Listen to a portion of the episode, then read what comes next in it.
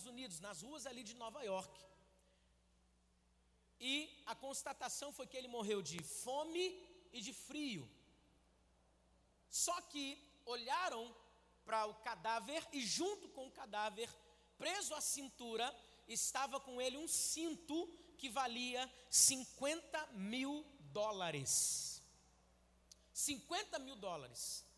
Aí eu te pergunto: 50 mil dólares, ele precisaria morrer de fome ou de frio? Sim ou não? Dá para comprar comida?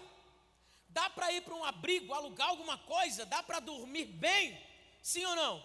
Sim. Por que que então ele morreu com aquele cinto tão valioso na cintura e ainda morreu de fome e morreu de frio? Por quê?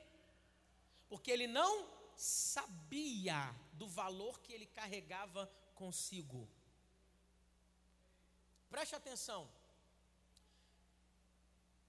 Existe algo que a gente precisa entender sobre a vida da igreja. Nós carregamos algo conosco que pode mudar a realidade das pessoas que estão ao nosso redor. A igreja carrega algo tão forte, mas tão poderoso, que ninguém que você conhece que está em situação horrível e terrível precisaria permanecer assim se conhecesse aquilo que você carrega. Preste atenção. O principal interesse de Deus, quando Deus olha para a humanidade, é que o perdido seja encontrado. Quando Deus olha para a humanidade, nada pulsa mais forte no seu coração do que aquelas pessoas que estão perdidas sejam encontradas pelo Evangelho. Se você chegou aqui e está perdido em alguma área da tua vida, a resposta que você precisa se chama Jesus Cristo, maior interessado em que você acerte as coisas na tua vida, em que você seja encontrado é o próprio Deus. O maior interessado em que você tenha um propósito, alcance um destino, é o próprio Deus. Maior interessado. Não existe nada que Deus tenha amado mais do que pessoas. Nada, nada, nada. A gente sempre fala, sempre aqui na igreja eu falo com os voluntários, com os coordenadores, eu falo, gente, as pessoas são mais importantes do que as coisas para a gente. Amém, gente? Pessoas são mais, por quê? Porque as pessoas são mais importantes para Deus. Se é importante para Deus, precisa ser importante para mim, precisa ser importante para você, é importante também para a vida da igreja, ele, ele tem as pessoas como tão importantes, mas tão importantes, que por amar as pessoas, ele deu, entregou seu próprio filho, foi parar numa cruz, por nossa causa. A Bíblia diz: porque Deus amou o mundo de tal maneira, Deus enviou, Deus deu o seu filho unigênito para quê? Para que todo aquele que nele crê não pereça, mas tenha vida eterna. Deus amou o mundo e deu Jesus, mesmo que ninguém quisesse. Acredita? Vai chegar o final dos tempos e vai ter gente que não vai ter acreditado em Jesus. Hum, vai ter gente que não vai ter entregado a vida para Jesus. Mas mesmo assim, ele se entregou. Por quê? Porque o pré-requisito para doação não foi a aceitação, foi o amor. Porque Deus amou, Deus deu. Não foi porque assim, ah, eu sei que eles vão me retribuir, então eu vou dar. Não, o pré-requisito para doação foi o assim brilhe, João 5, 13 a 16. Assim brilhe a luz de vocês diante dos homens. Eu vou repetir isso aqui. Assim brilhe a luz de vocês diante dos homens. Para quê? Para que vejam as suas boas obras e glorifiquem ao Pai de vocês que está nos céus. Preste atenção. A Bíblia está chamando a gente de luz desse mundo. Onde estão aqueles que são luz nesse mundo? Amém. Preste atenção. Eu nunca vi uma luz apontando para si mesmo.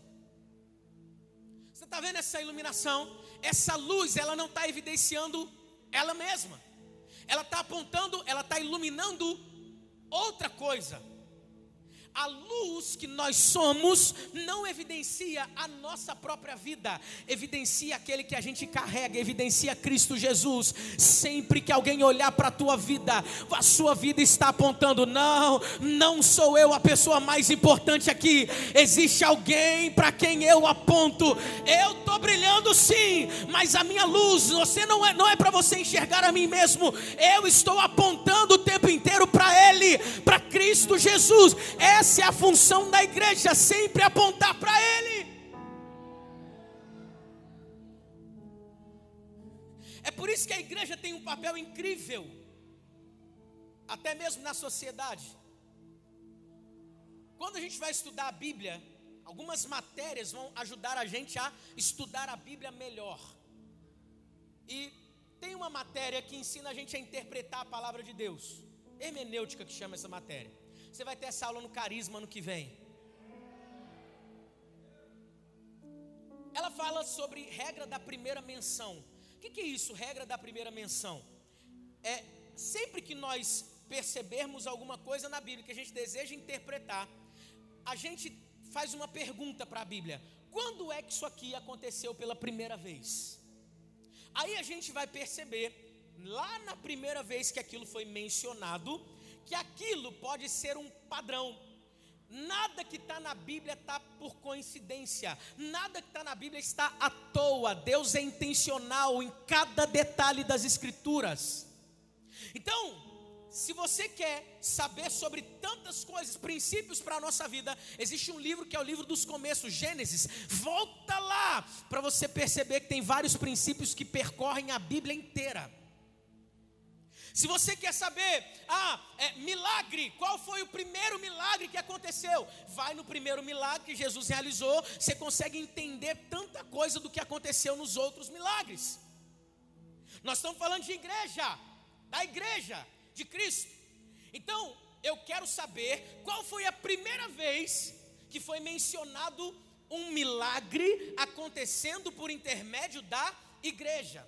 E aí a gente chega a gente vai perceber que a gente chega em Atos capítulo 3. O primeiro milagre que aconteceu por intermédio da igreja.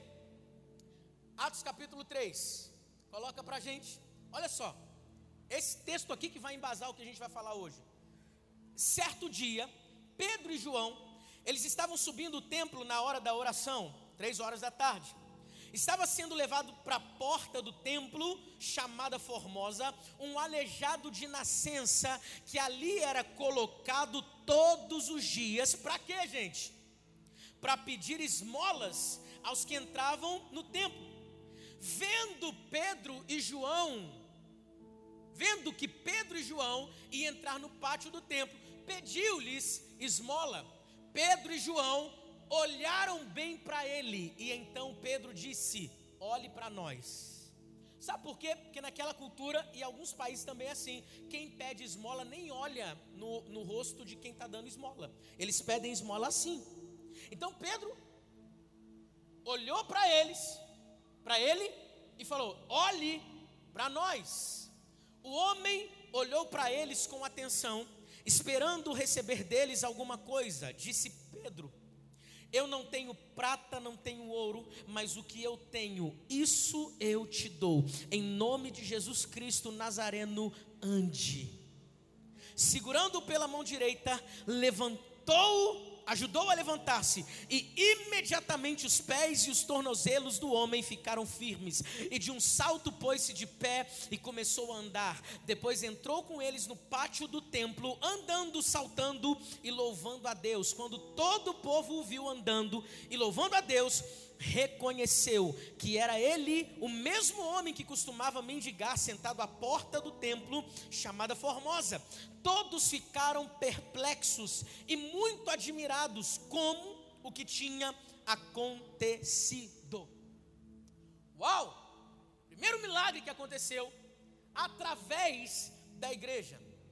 E é de se admirar algumas questões, porque aquele homem era colocado todos os dias onde dentro da igreja, sim ou não?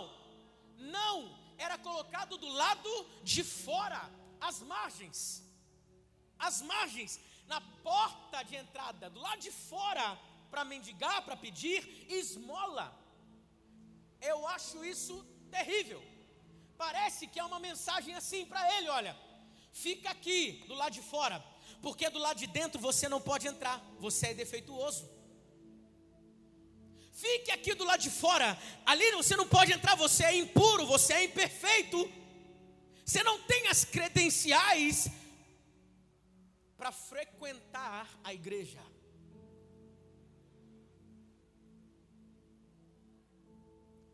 A religião faz isso o tempo todo com as pessoas.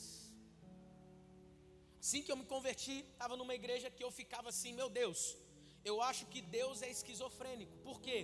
A gente fazia evangelismo, Anne, para ganhar pessoas. Quando a gente ganhava as pessoas, os irmãos da igreja chutavam tudo para fora. Por quê? Por quê? Porque nós ganhamos para Jesus, mas não largou o cigarro agora. Em uma semana o cara está na igreja. Não se espante, Lagoinha Caxias. Se quando você estiver entrando pela igreja, alguém terminar o último trago de cigarro e jogar o cigarro no chão, pisar, entrar e sentar aqui para ouvir a palavra. Essa pessoa está no lugar que ela deveria estar. Porque o acesso aqui é liberado. Não se espante. A religião, os religiosos fazem o tempo todo isso com as pessoas. Fulano não tem as credenciais, fulano não está apto. Vejo a igreja, querido, que trauma, a, a, eles mais traumatizavam as pessoas. Não é a igreja que eu vim de Niterói, não, tá? Pelo amor de Deus. Aleluia. Os irmãos terminavam o culto e subiam para o monte. Quem aqui já, já foi no monte? Quem gosta do monte? É bom o monte, é, não é? é verdade, gente. Ai, eu me lembro a primeira vez. Eu novo convertido, os irmãos, nós vamos no monte buscar poder. Aleluia. Nós vamos no monte buscar. Deus vai usar, vai revelar. Eu, inocente, novo convertido, eu também quero mais de Deus. Sedento por Deus, querendo orar, querendo buscar Deus. Falei, gente, eu também vou. Um irmão abençoado, para não dizer, hum, virou para mim e falou assim: Você não está apto para subir o monte.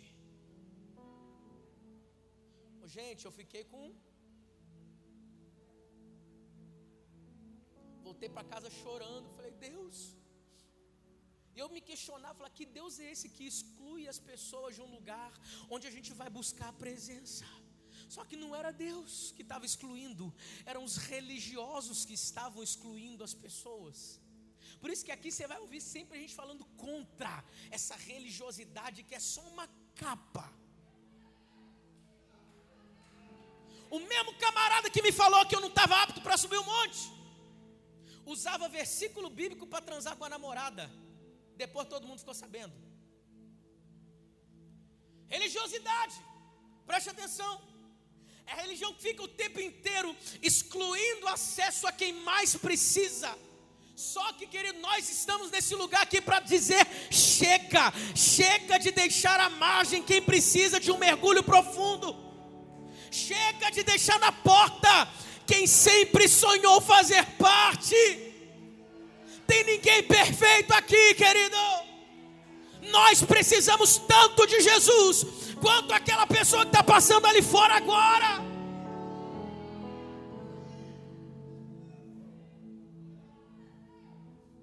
Mas como que nós, igrejas, vamos fazer isso? O que, que a gente precisa entender para que a gente seja de fato um lugar onde o acesso é liberado.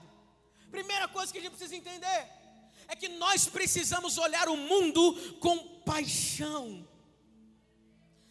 As pessoas entravam e saíam daquele templo e aquele camarada estava do lado de fora. Não conseguiam olhar os de fora com paixão.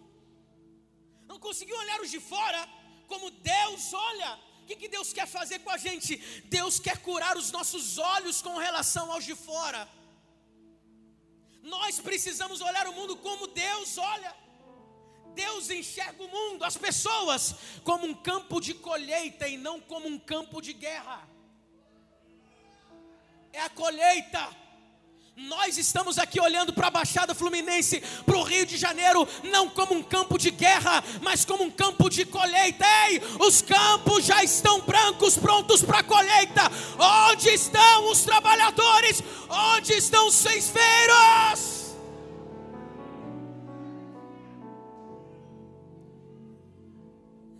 Quem está fora não é uma ameaça para mim, é uma oportunidade para mim. Quem está fora não são nossos inimigos, quem está fora é o nosso objetivo. Alguém pode dar um glória a Deus por isso aqui, pelo amor de Deus. Não chame de alvo, para com isso, pelo amor de Deus. Para de chamar de alvo do nosso ataque, quem Deus chamou de alvo da minha graça. O pecador não é nosso alvo de ataque, é nossa missão de vida. Dois anos que eu passei no Carisma, em Belo Horizonte, 2007, 2008. Professor de missões, todas as aulas, ele dizendo: aqui só tem dois tipos de pessoa: ou você é missionário, ou então você é um campo missionário, nada além disso. No mundo inteiro só existem dois tipos de pessoa: ou você é um missionário, ou então essa pessoa é um campo missionário. Ontem, ontem, ontem a gente estava compartilhando, ontem, a gente estava compartilhando com o pessoal de Belo Horizonte que veio aqui. E aí mostramos a casa, falando, olha, a gente está aqui, poxa, que legal. É, mas a gente só aluga na quarta e no domingo. E o que acontece sábado? Tem evento? Eu falei, tem. Culto Next com ferrugem. Sexta acontece o quê? Culto Pray com Pericles, nosso pastor de oração. Se você enxerga esses caras só como um pagodeiro, eu já estou enxergando eles como ovelha nossa.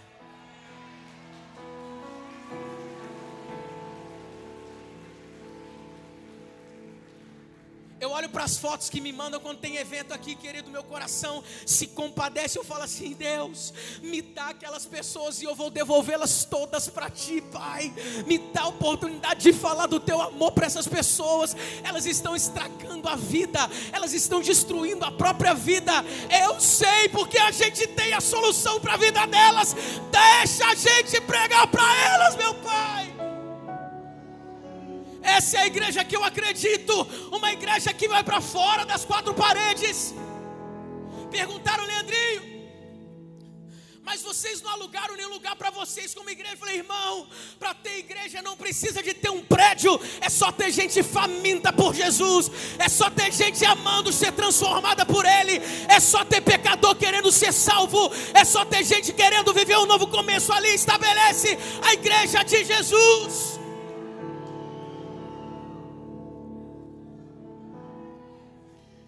É por isso, querido, que você vai ver. A gente fala e vou falar sempre isso aqui. Pastor, eu posso trazer qualquer pessoa para cá? Sim. Aqui pode todos.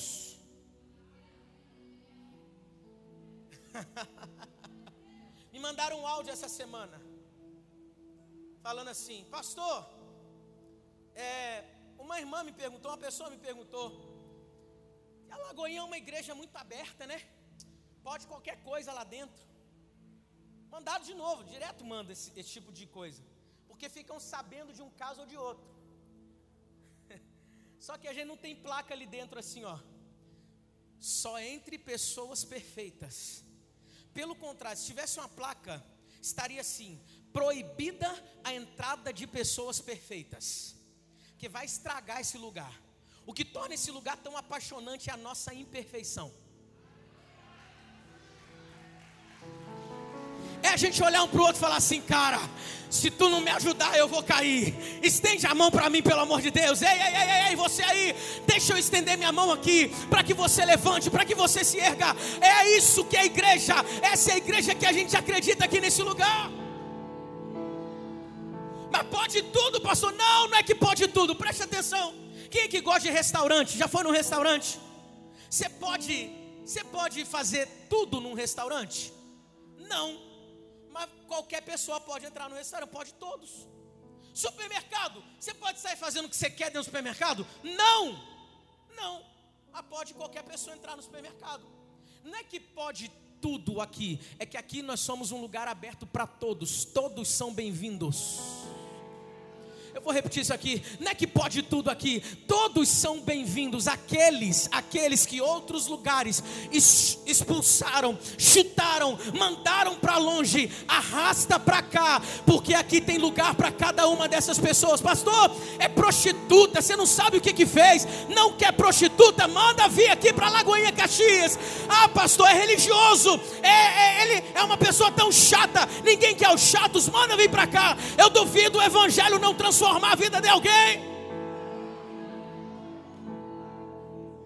Até gente chata o Evangelho transforma.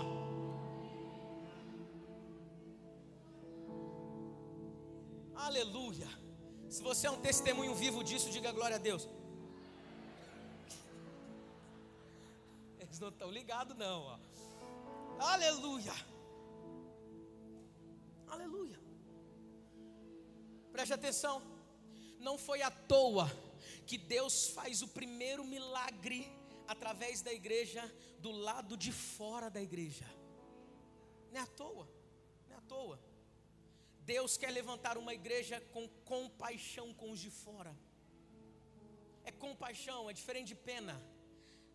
Chega de ter pena. Pena não tira você do lugar para fazer nada por ninguém. Não é sobre ter pena. Pena é um sentimento humano que não te move a fazer nada, apenas se esconde. Apenas a se condoer com alguém. Ai, tadinho. Agora, a compaixão, ela é uma força que te empurra, te impulsiona a fazer algo por alguém, mesmo que isso te custe. Como explicar?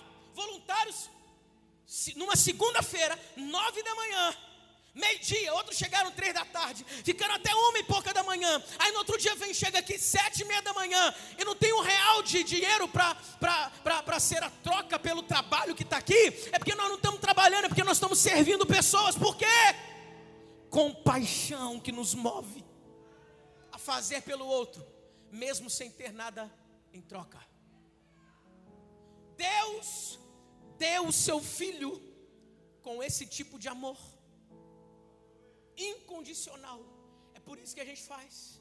Essa semana aqui na igreja, segunda-feira a gente veio para cá, terça-feira está aqui, quarta-feira hoje a gente está aqui, amanhã nós estamos aqui de novo. Sexta-feira tem GC. Sábado, descansa com a tua família. Vai para o Cristo Redentor. Aleluia. Vai descansar. Para domingo, dois encontros poderosos de novo. Aleluia. Apega isso aqui. Compaixão é a substância que gera, cria o um milagre. A igreja que tem compaixão vai muito além. Jesus curou, ressuscitou, fez os milagres, fez os prodígios, maravilhas, porque ele estava movido de íntima compaixão. A Bíblia deixa isso muito claro em Mateus capítulo 20, verso 34. A Bíblia diz o seguinte: olha, Jesus teve compaixão deles e tocou nos olhos deles. Imediatamente eles recuperaram a visão. Preste atenção.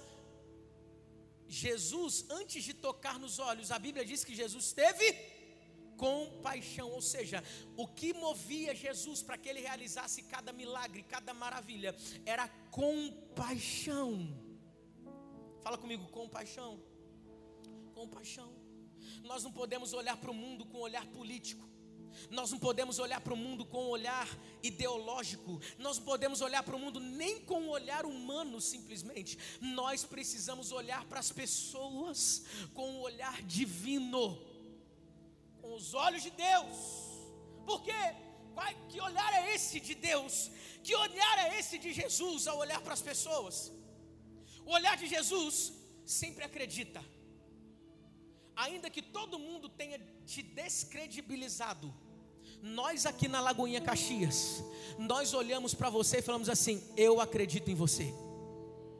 Ah, você não está aqui comigo. Você não está aqui. Preste atenção. Ninguém aqui, ninguém, Farrá, é, Carlinho, Anne, Raíssa, Negão, Maria, Astoraline, Leandrinho. Ninguém aqui chegou para você quando você quis servir, quando você entrou por aquela porta ali, ou pelo sei lá de onde, o que aqui, que não tem porta, né? Ninguém perguntou para você assim, ei, como é que era o teu passado? A gente não está nem aí se as pessoas não acreditavam em você.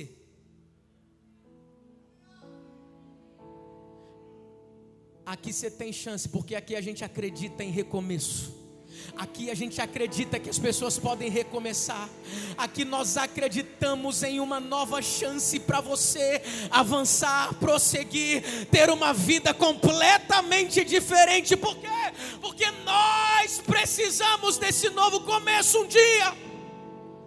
Nós precisamos desse sentimento de compaixão por nós um dia. Eu precisei disso, que alguém tivesse compaixão de mim um dia. E só sabe o valor da misericórdia e da compaixão. Quem um dia precisou de misericórdia e compaixão, quem aqui um dia precisou e sabe esse valor, levanta sua mão, faz alguma coisa, reage pelo amor de Deus. O olhar de Jesus, ele sempre enxerga mudança. O olhar de Jesus sempre enxerga salvação. O olhar de Jesus sempre enxerga transformação. Sempre. Eu acredito em você. Nós acreditamos em você. Nós acreditamos nas pessoas. A gente vive num mundo onde as pessoas são tão elas algo acontece, elas começam a pensar tantas coisas. Ele não gosta de mim. Será que ele não está mais? Ai, será que é isso? Será que é aquilo outro? Esse dia eu estava conversando com alguns voluntários que falei, gente, fique em paz. Todo mundo erra.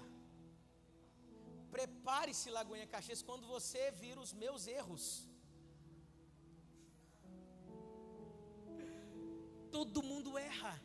Por que quando você erra vai se esconder? Para.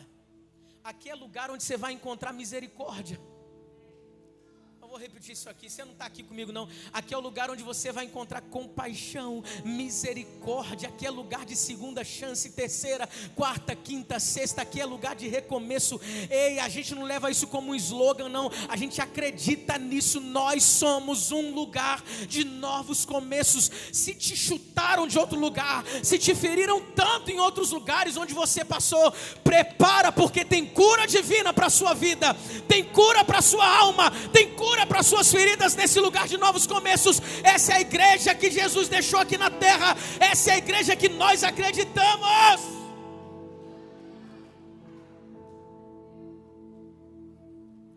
Que nós precisamos é de olhos menos parecidos com o de um juiz e mais parecidos com o de um pai. Eu tenho três filhos, querido. Meus filhos erram comigo. Erram com a gente. O mais interessante é que meu coração não muda com relação a quem elas são, quem o Levi é. Até o Levi já errou com a gente. Três meses já está assim. Fala para dormir, não dorme. Fala para parar de chorar, insiste em desobedecer. Não quero.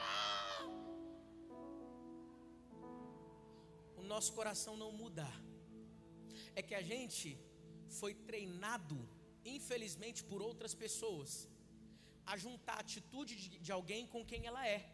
Aí, se alguém pisou na bola uma vez com você, o que, que você faz? Você exclui ela da sua vida, anulando tudo de bom que ela já fez por você. Aí sabe o que, que a gente faz? A pessoa fez uma coisa contra nós há 10 anos atrás. Aí quando alguém vem perguntar sobre aquela pessoa, a gente traz a notícia de 10 anos atrás, ó, não, não, não dá moral para fulano não. Fulano é isso, é isso, é aquilo. 10 anos. Ela já viveu tanta coisa. Ela pode ter mudado de vida e você está preso lá atrás ainda. Nós precisamos aprender a dar chance para as pessoas.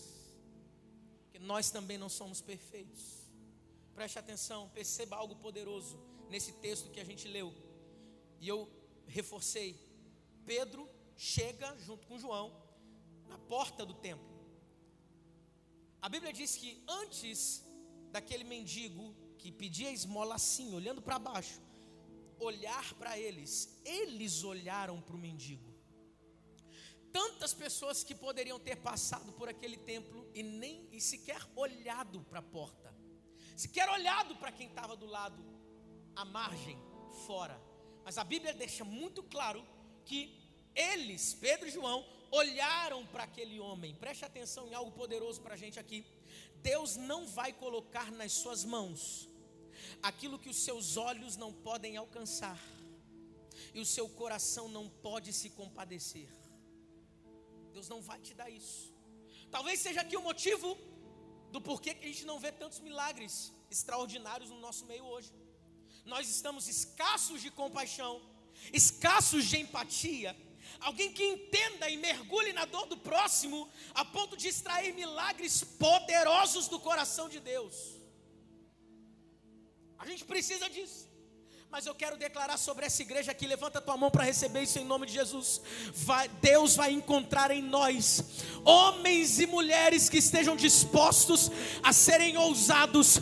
Deus vai encontrar em nós homens e mulheres que estejam dispostos a serem usados e movidos por compaixão para que Ele, através de nós, igreja, possa mover milagres extraordinários em nosso meio, hoje ainda, lá na tua casa, lá na tua família, lá no teu trabalho, quando olhar para alguém que precisa, você vai ser movido de íntima compaixão, não vai conseguir ficar parado sem antes suprir a necessidade do necessitado, sem antes olhar como Pedro e João olharam para aquele homem, sem antes estender as mãos e dizer assim: Ei, deixa minha vida para depois um pouquinho. Eu estou interessado agora em que você se levante. Deus está encontrando homens e mulheres assim. Onde é que você está? Faz barulho no seu lugar, faz alguma coisa, diga: Eu estou aqui, Jesus.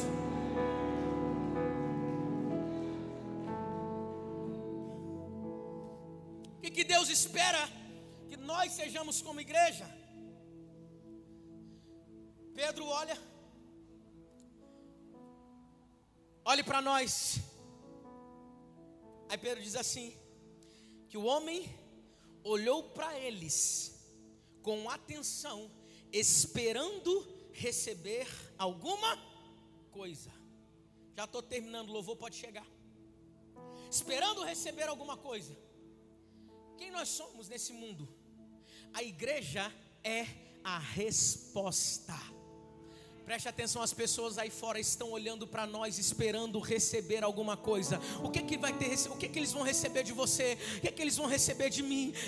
o mundo está aí fora e como Pedro dizendo assim: Ei, levanta a tua cabeça. E a Bíblia está dizendo: Ele olhou esperando receber alguma coisa. Nós somos um povo que vai se levantar. Nós vamos invadir as ruas de Caxias, da Baixada Fluminense, do Rio de Janeiro, para declarar para as pessoas: Ei, olhe para mim, olhe para mim. Eles estão olhando para a igreja Lagoinha de Caxias, esperando receber alguma coisa. Nós vamos dizer assim: Ei, eu tenho, nós temos a resposta que Caxias precisa precisa, nós temos a resposta que a Baixada Fluminense precisa, nós somos a resposta que o Rio de Janeiro precisa.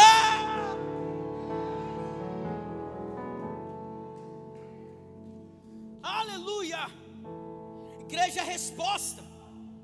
Pedro e João estão fazendo isso. Levanta a tua cabeça. A igreja que vai mostrar: levanta, você tem dignidade sim. Deus te escolheu, Deus te deu um propósito, Deus chamou tanto, Ele quer fazer você crescer. Nós precisamos dizer ao mundo: olhe para nós. Hoje nós nos levantamos aqui e declaramos: Baixada Fluminense, Duque de Caxias, Rio de Janeiro, olhe para nós. A resposta que o mundo precisa está em nós. Deus está levantando hoje pessoas que não têm medo de dizer: Eu tenho a resposta que você precisa.